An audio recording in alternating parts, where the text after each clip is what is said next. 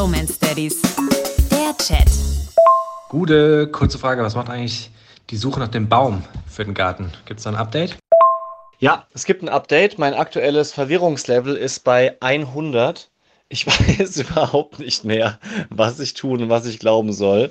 Ans Brophone kamen, glaube 30 oder 40 Vorschläge zu Bäumen. Auf TikTok waren es 500 und da war alles dabei von Apfelbaum über Blattpfirsichen am Spalier, Naschi, Birne, Holunder, Sachen, von denen ich noch nie was gehört habe. Ah ja, Kumquat zum Beispiel.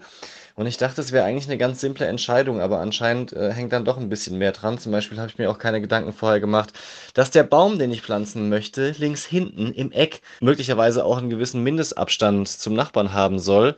Und äh, Klimawandel. Anscheinend muss man auch darauf achten, dass Bäume eher tief wurzeln, weil sie dann eher an das Wasser drankommen.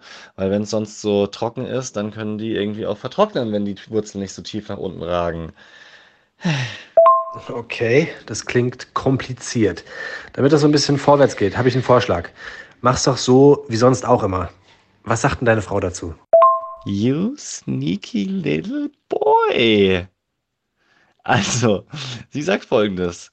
Apfel und Kirsche ist raus, denn dagegen ist sie allergisch so ein Spalier passt an der Stelle nicht gut, weil da müsste man so, weißt du, das sind diese, diese Holzgeflechte, die man da so hinstellen müsste, so eine Art riesiger Holzzaun. Das macht da auch keinen Sinn. Deswegen gehen wir jetzt mal zu einer Baumschule, lassen uns von einem Profi mal sagen, was genau an der Stelle passend wäre und dann gibt es ein Update. Deep Romance Daddies.